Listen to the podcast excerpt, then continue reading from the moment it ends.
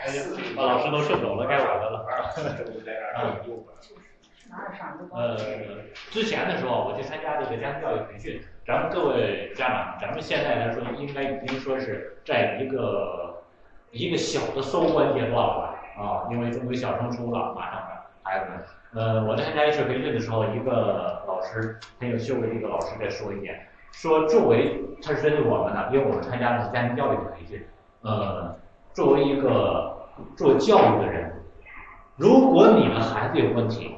那么首先一点就是你没有在教育上真正投入心，啊，这也就是说教育的一种考量，啊，所以说走过来之后，上去这帮活动之后，我自己特别欣慰，包括做活动的安排，包括孩子们的反应，包括我自己觉得给孩子们的涉及的内容、知识的宽度，很多跟我走过来都能感觉到，我每一次活动都在拓宽孩子的认知，增加孩子们的这个额外的这个生活的元素，增加额外的东西。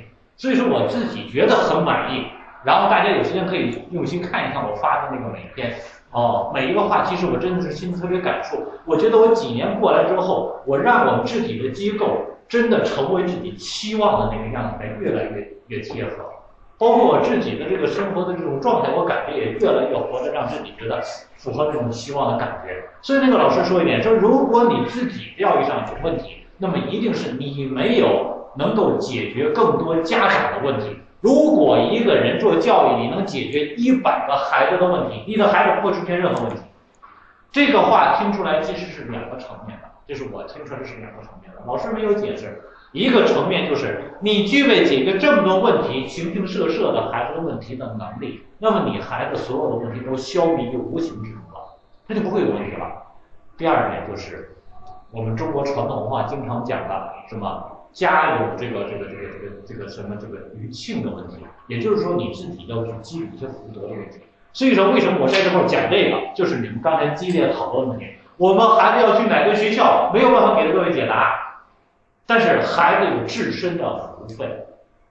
所以说，有的时候我们的焦虑是因为我们自己不知道我们到底有什么，我们应该给孩子什么。所以说，各位家长，今天你选择一个特别好东西，比如说，我天天给我孩子最优渥的这个生活的条件，他天天吃香的喝辣的穿好的啊，丝绸绫罗绸缎各种各样的享受。各位想一个问题没？咱们的孩子有多大的福分？我们用我们积累的财富都给到孩子了，孩子有多大的福分？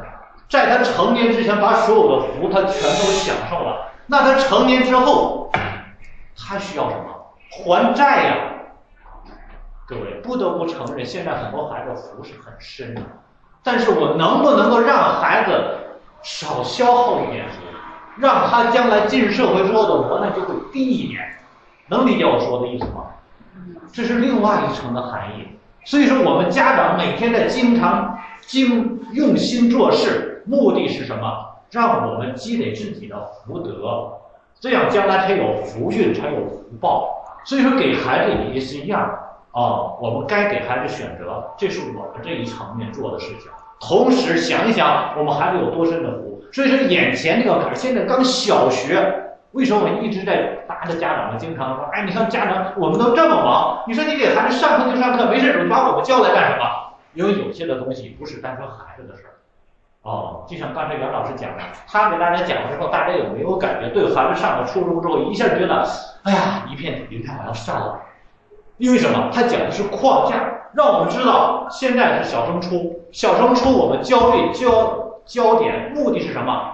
是因为我不知道初中中考时候什么样。至少你发现他直接讲，让我们知道我们将来中考是什么情况、什么结果的。所以说我们眼前方向定了，是不是觉得一下就轻松很多了？是不是这样的？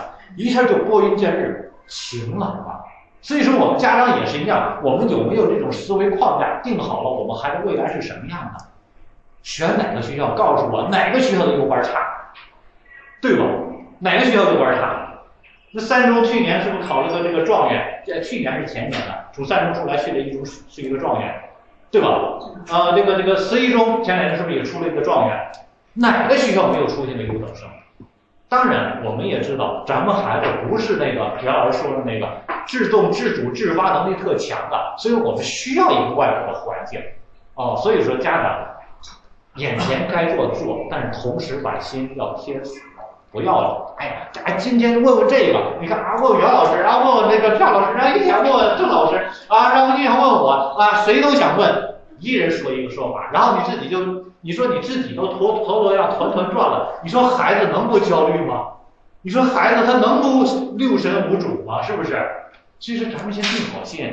不是说眼前人选了哪个班之后，咱们孩子就铁板钉钉，一定就，哎呀，就完蛋了，或者就好了，就那啥了，不是那么回事儿，对吧？所以说我们眼前选的可能差一点，没关系。如果人真的没有选好的话，这是可能咱们家长的福没有修到，不是孩子的事儿。针对他来说是福，他吃的每一点苦都是未来的一个什么起跳的空间。你发现你想跳得高，得怎么样？是不是得蹲在地？你蹲的越低，你才能跳得越高。所以说，你总让孩子总在高点上，你有没有发现那样的孩子将来他的这个弹性就会差？始终拿第一名的孩子，北大、清华是不是很优秀？每年我们去北大去参加那个家庭教育培训，说每年清华的那个、那个、这个、这个清华是那个燕园那个大高楼后来盖的那个，都有扑通扑通的下来，每年都有两三个，那么优秀的学生，对吧？北大的雁门湖每年也都有，各位，都是各省各市特优秀的，从来没有下去过的。到了那儿之后一比，你发现哟，这个强中智有强中手啊，他承受不了。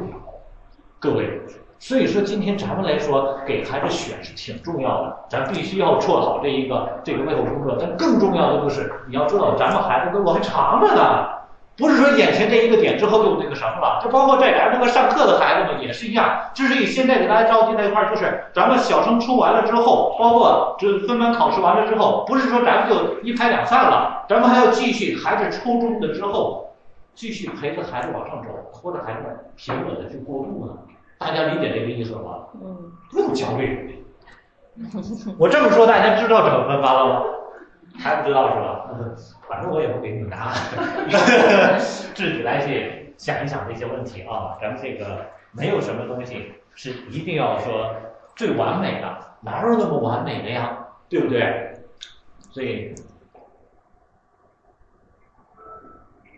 跟大家说说的挺好，等到我们孩子到的时候，我也焦虑，是不是？但是焦虑之后，我们要知道要能够接受一些东西。要能够心里放的宽一点啊，初中生的部分特点啊，没有给大家整的特别精致啊，但是呢，大家可以大概有一些了解。青春期，首先我们要知道这个青春期的问题。青春期是谁的问题？孩子。孩子正常发育，它不是问题。所以说正常发育没问题，那是谁的问题？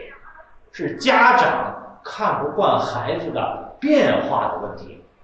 能理解吗？嗯，所以说我们经常以前的时候说的一点就是说这个孩子这个问题是问题吗？不是，孩子是问题吗？不是，家长能不能接受才是问题。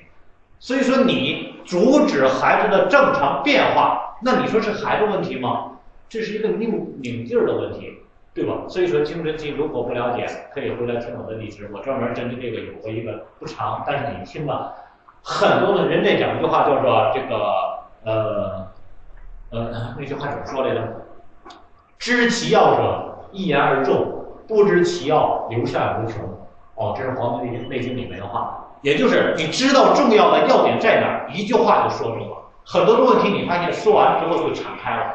不知其要，你说不明白这个事儿，你发现你说越多，越说不明白啊，越呼噜越越然后越呼噜越那啥，越越浑越水。是不是这样的？所以说有些的东西啊，青春期根本就不是问题啊，孩子该发育发育。有的家长阻止了青春期的孩子，很多的是萌动啊啊冲动啊，这个这个他的一些各种各样都阻止了。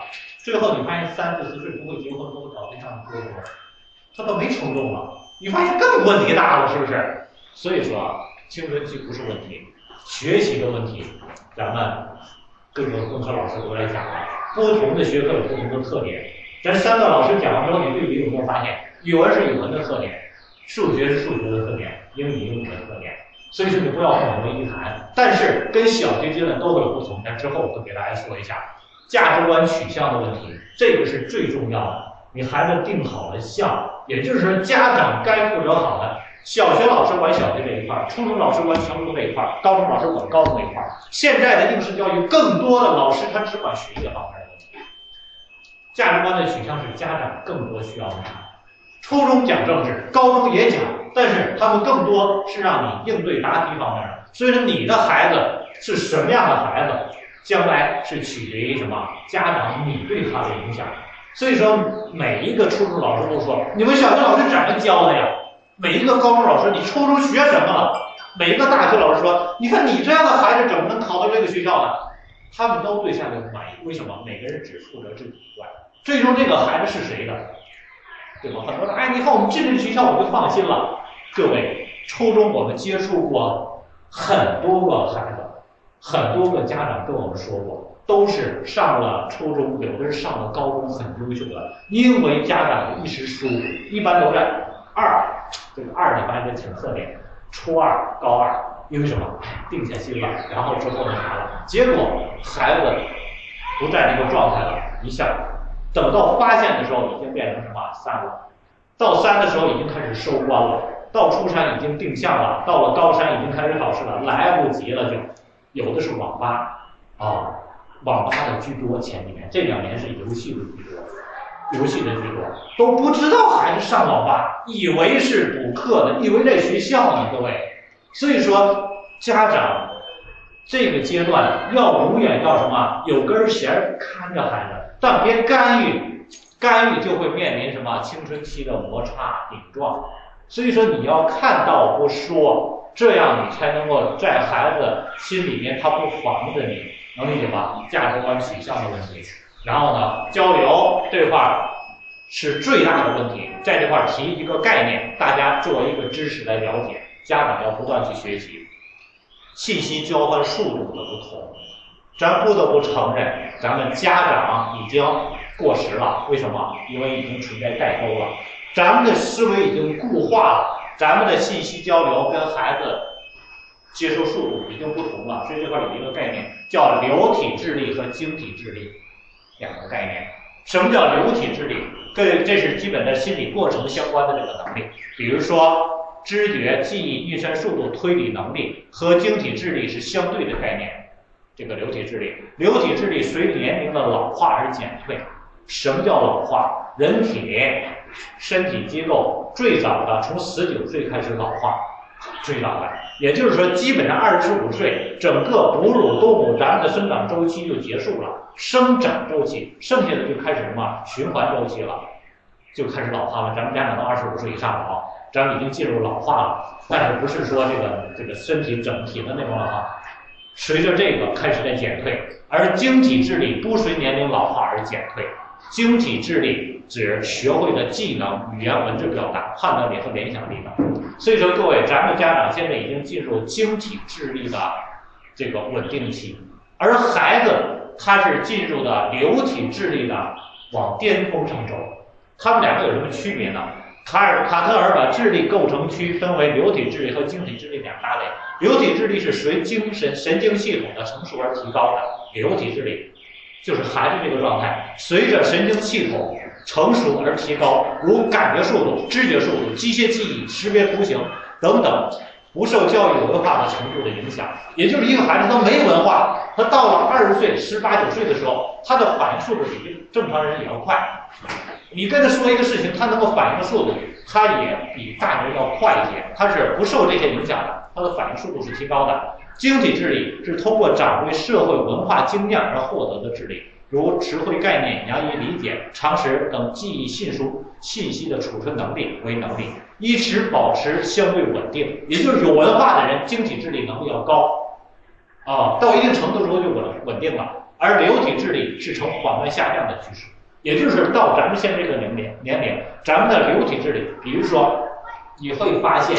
在未来的一两年，你会发现孩子的说话语速快了，他会先你说的慢了。你觉得我没变，但是他快了。所以说，同样的弄东西，同样的做事情，比如说玩手机也好，什么也好，或者分析一个事情，你给他说一个新闻，他立刻就能反映出的东西，你还没反应出来。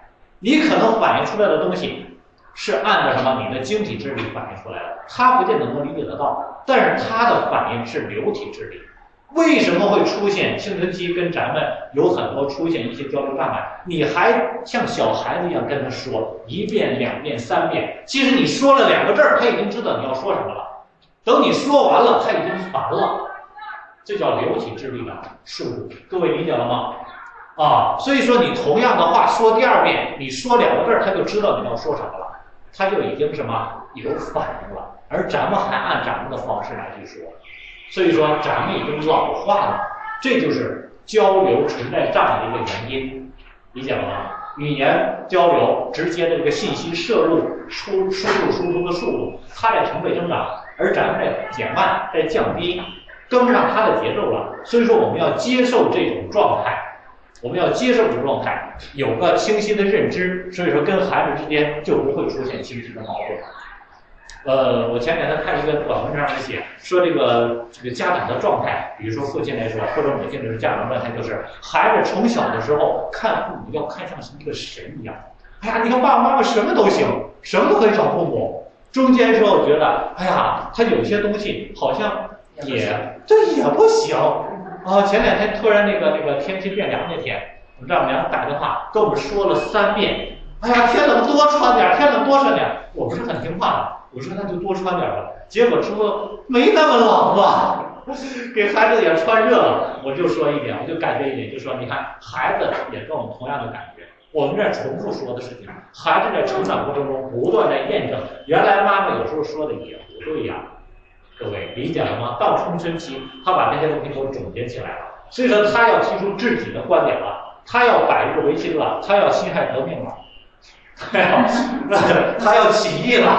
理解了吗？因为他有自己的想法了。同样的事情，这个可能成功，他的可能成功，他愿意用他的方法来尝试可能的成功，而不愿意听你的可能成功。理解了吗？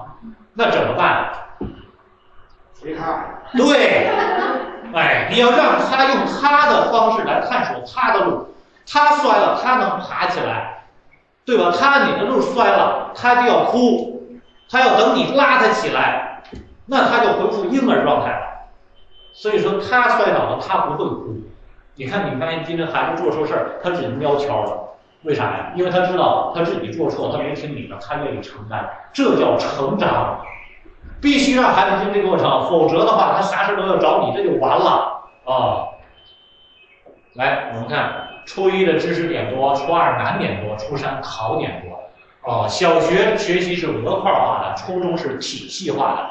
初中的知识环环相扣，螺旋上升，每一个之前你没学，之后就完了啊。旧的知识没掌握，新的知识就很难学会啊，就是一个特点。初中跟小学是有区别的，它是一个典型。初中更像高中，各位，但是只能说是像啊，但是不能还还是有区别的啊。然后呢，小学的学习，小学是重视结果的啊，学没学会，所以说反老师的反复在学，反复在复习。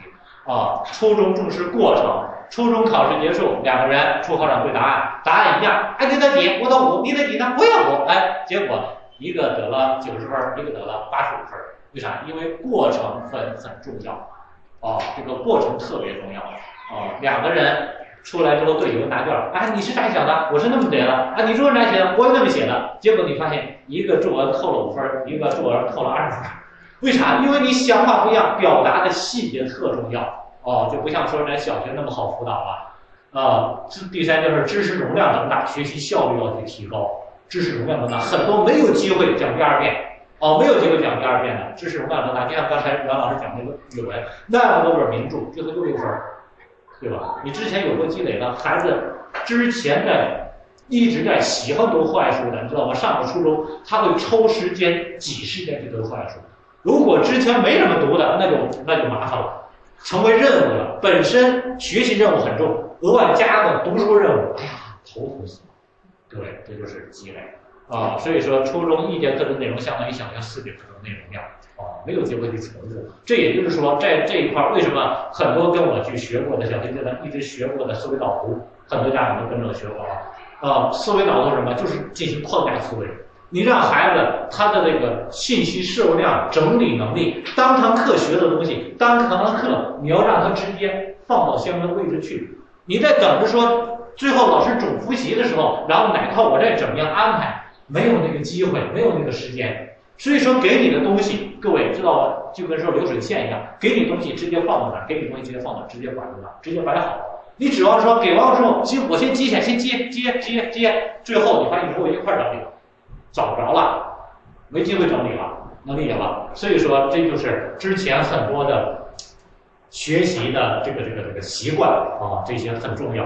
小学是达标教育，初中是满分教育。小学达标就行了，你只要符合就行。你看很多东西你不会，比如说自然啊，这这个这个科学什么的，你不能啥，它只作为作为应知应会的内容，不是作为考核内容。到了初中，对吧？你那边你再说这个地理、历史或者什么的，我我我那个那个偏科，那就很麻烦了啊。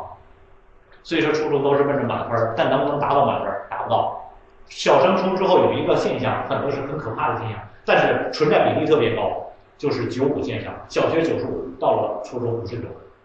你们可能没啥感觉，那个郑建爸爸知道，他们班里那个几个初一那几个孩子，上半年是吧？啥感觉？你看那个啥，是经过也好，生产也好，咔都六十来分儿之前可都是九十来分儿的，咔六十来分儿哎呀，承受不了的。然后慢慢稳定，现在又开始往回上。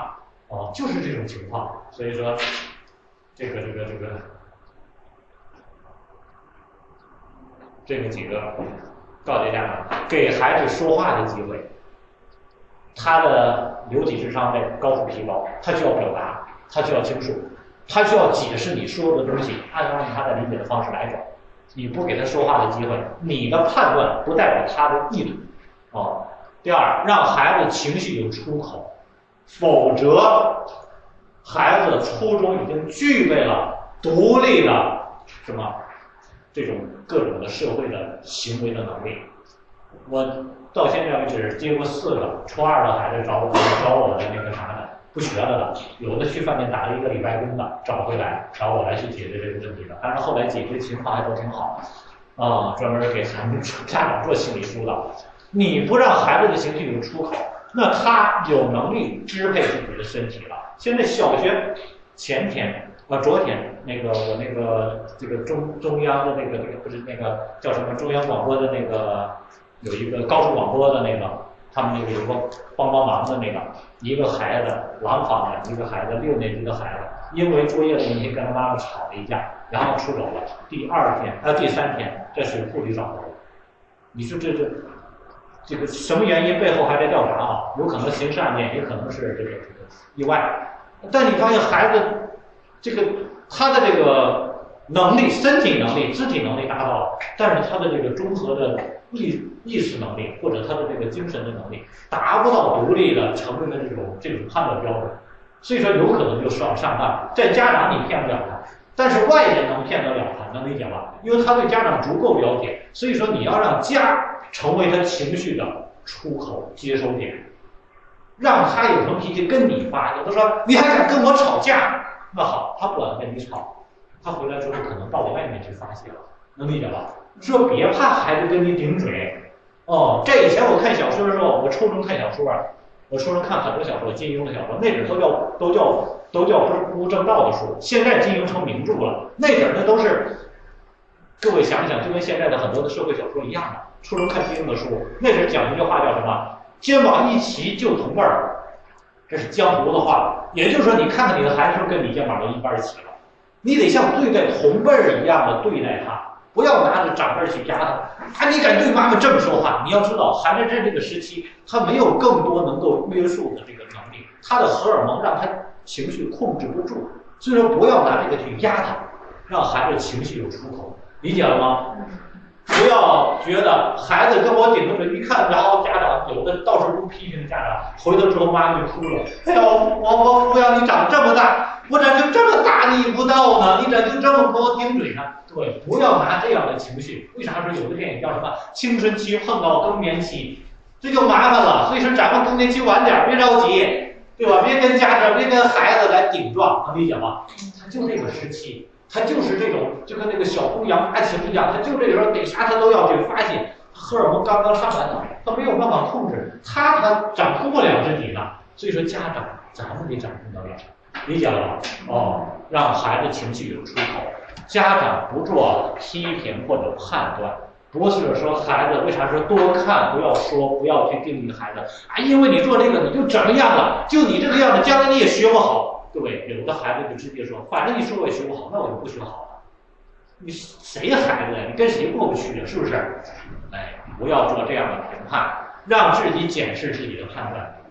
做错了，哎，给个机会，我就看着你错，看着你摔。各位，我曾经前五六年，我跟很多家长我说过，我就看我孩子，哎，你按这种方式肯定不行，结果孩子就做行了，你看啪啪打脸的。后来我发现，其实我们太自我了，对吧？现在的孩子为啥不服咱们？是因为他有自己的想法，说时代变了啊，现在已经是他的时代，他做主了，所以说让他检视自己的判断，让他自主的这种变。学习内容的变化，从单纯性到多样性，小学就啥主要的，到了初中啊，兜一串儿，对吧？靠谁来适应？家长只要做好后勤就行了，咱别总参与。哎呀，是不是挺累的呀？你他不累，你一说他也累了。人都是顺杆爬的，你说人脊椎动过，人说有一点。那天我们跟老师在一起聊天也在说这一点啊，说人都是有这种惯性的，比如说一个人打个哈欠。啊然后旁边人你看不直接影响打个哈欠，这就是什么从属性？也就是说脊椎动物它都是互相这种能量波是影响，同频共振。所以说你说，哎呀，是不是挺累的呀？哎呀，妈妈就是挺累的。然后他就真的累了，各位知道吗？哦，所以说不要替孩子给他这个找这个那啥，这是他该承受的。十年寒窗苦读书，到了中学才真正开始让他懂得吃苦是什么时候。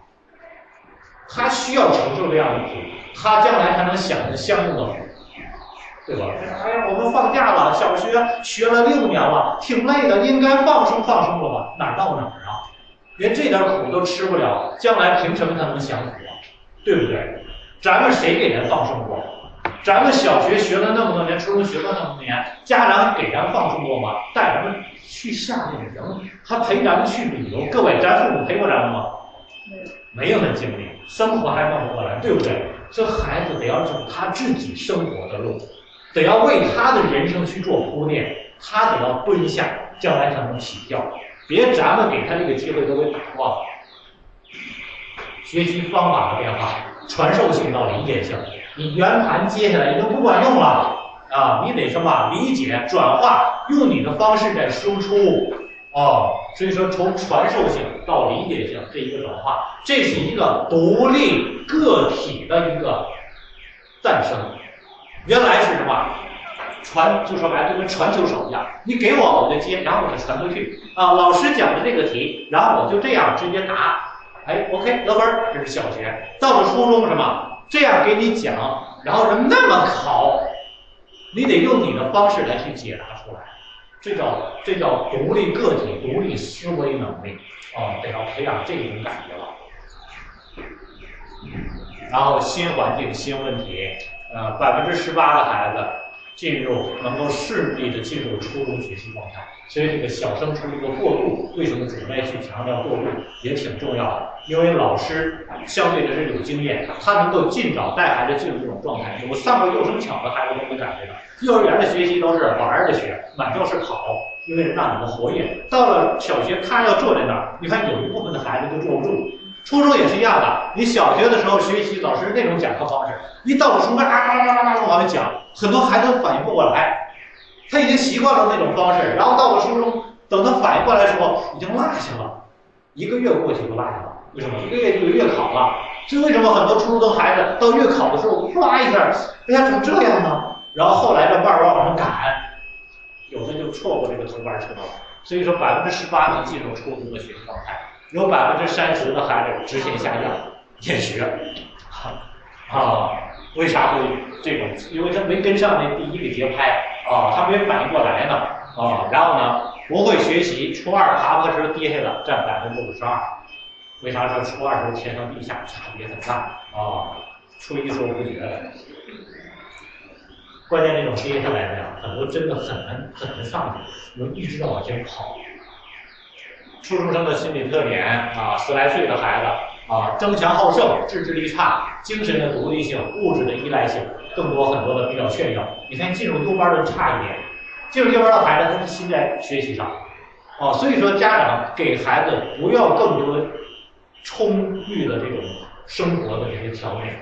啊，不要给他更多这种的东西。你尤其这个这个一些孩子，现在条件都好一点了，家里条件好一点的，你过于充裕的时候，为啥是说温室里的这种花朵？他过于满足的时候，人就没有欲望了，啊，人就没有什么这个上进心了。所以说，你该让他长见识是长见识，但是孩子不要什么都去享受啊这种。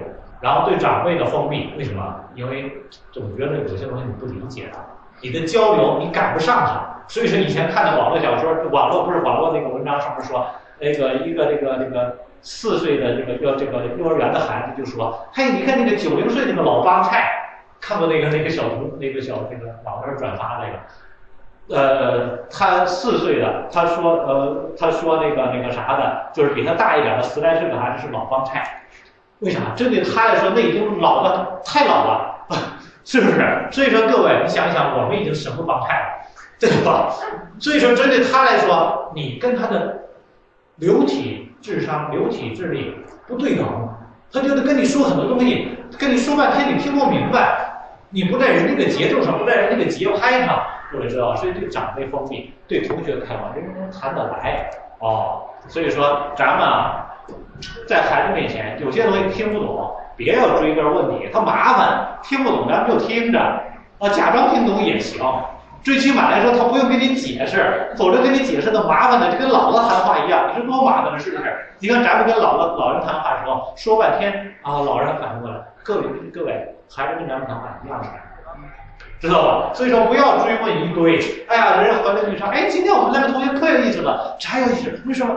你追我一个人麻烦啊，他一说，你要一听啊，是吗？哎呀，这么好玩，就直接一听得了，其实。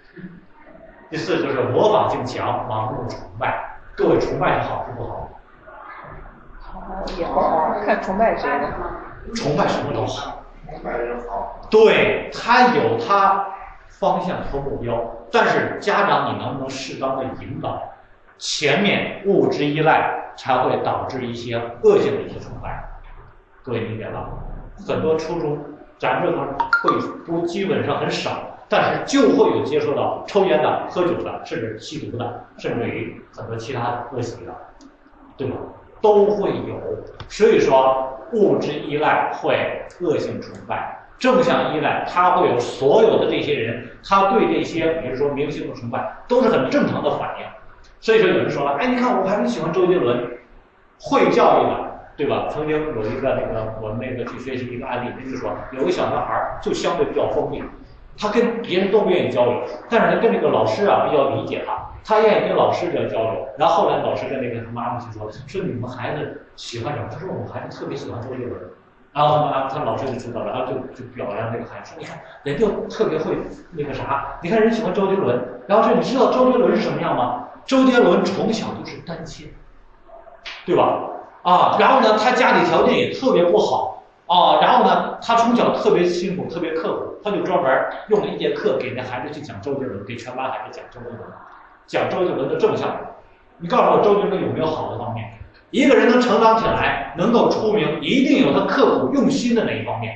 当然，有人成名之后，有一些明星他有些恶习，但是他能够成为公众焦点，一定有他努力向上的一个过程，对吧？嗯。你把积极正向讲出来，讲完之后，那小男孩。之后一直就两眼放光，而且他就说，他说原来这样的，因为他也是担心，他就找到那个什么，天天就刻苦学习，哎，吊着劲儿往上走，没有半年的时间成为班里的优等生，为什么？因为他找到方向了。原来别人都不都不接受他，都否定他，然后说周杰伦他妈妈也打击他，你天天看着周杰伦有啥用啊？他能帮你什么呀？对吧？说的都是负向的东西，你知道吧？你否定孩子的偶像，就是否定孩子自己。你把你孩子都推出去了，他能跟你一块儿吗？对吧？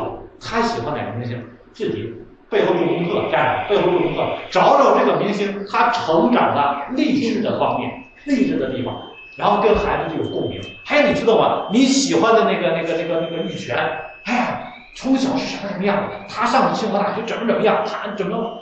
啊，你发现你跟他是不是能谈在一块儿？你所知道的很多东西，孩子不一定能知道，他只看表面的东西。但你跟他谈共鸣的时候，你发现孩子是不是收获了，然后同时是不是跟你一心了？所以说，有崇拜绝对是家长能教育孩子的很好的契机，理解了吧？嗯，哦，所以说光说教育孩子，你不知道不做点功课，那哪是教育孩子，那不是喊口号吗？对吧？哦，家长对吧？懂点电脑，化点淡妆，孩子到了这个时候特别喜欢看美的。什么是美呢？各位，妈妈永远是孩子心目中的美，但是你不要在他的心目中慢慢变成黄脸婆。所以说你要学会，为了孩子也化点淡妆，让他将来的审美能正向一点，正向一点，化点淡妆，少一点说教，露出一点笑容，不要总绷着脸，多给一点空间放人手，然后提高点气质，爱学习像朋友一样，天天学习学习，对吧？学点啥都行，哦，天天学学习一点，提高一点，哦。行，咱们就讲这些，这时间也超了，给的时间多少了？咱们看看这个开课时间、课程时间啊，咱们反正是既然定了，咱们开这个初中的，咱们就是家长们一块儿携手，咱们都是一块儿的，对吧？携手一起往上走，有什么问题经常交流、经常沟通啊，有什么情况，我每一次尽量给大家提供的，嗯，我知道大家时间也都挺紧。尽量精华一点，压缩一点。有什么问题吗？没问题，咱们一起走，还长着呢，对吧？嗯。王老师，那个语文就是这个老师教。对，就这个老师教。那个胡老师。